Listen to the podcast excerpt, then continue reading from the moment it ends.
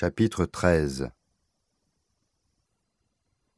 Une rapide enquête permit à Baldassario d'identifier le pensionnat pour jeunes filles de Zoug, qui était localisé précisément à la pointe est du lac. Il était administré par une société à numéro enregistrée à Jersey. L'institution ne prenait plus d'élèves et proposait une liste d'attente de cinq ans. D'après les voisins, les enfants, en majorité d'origine asiatique, sortaient très rarement et peu de parents semblaient visiter l'école. Baldassario évoluait dans le monde des larmes depuis suffisamment longtemps pour comprendre que le pensionnat dissimulait une ferme clandestine. L'histoire tragique de l'enfant commençait à prendre forme. La fleur des cendres était bien une petite chinoise, née avec la guerre d'un jour, il y a donc huit ans. Sa mère avait dû mourir à la naissance.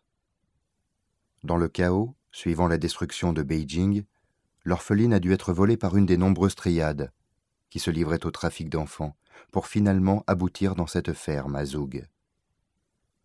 Si l'organisation était mafieuse, alors il pourrait certainement lui faire une offre pour acheter la petite fille. Baldassario entra en relation avec le pensionnat en utilisant des intermédiaires multiples le directeur de l'institution suisse, après quelques refus de convenance, accepta l'offre très généreuse qui lui était faite pour la vente d'une de ses chers pensionnaires. Baldassario devait maintenant trouver laquelle de ses enfants était la fille de Yuang. Il obtint le registre des élèves ainsi que leurs dossiers médicaux complets. Il chercha une chinoise de huit ans, en trouva cinq. Sur les cinq, il se concentra sur celle qui avait les traces de radiation les plus élevées. Deux enfants correspondaient à ces critères, Lei et Bao Yu. Comment choisir parmi les deux? Baldassario se remémora les paroles de l'oracle.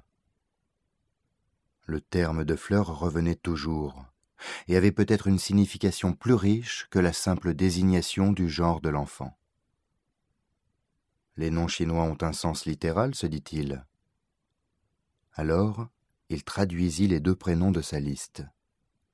Lei, bourgeon de fleurs, et Baoyu, jade précieux.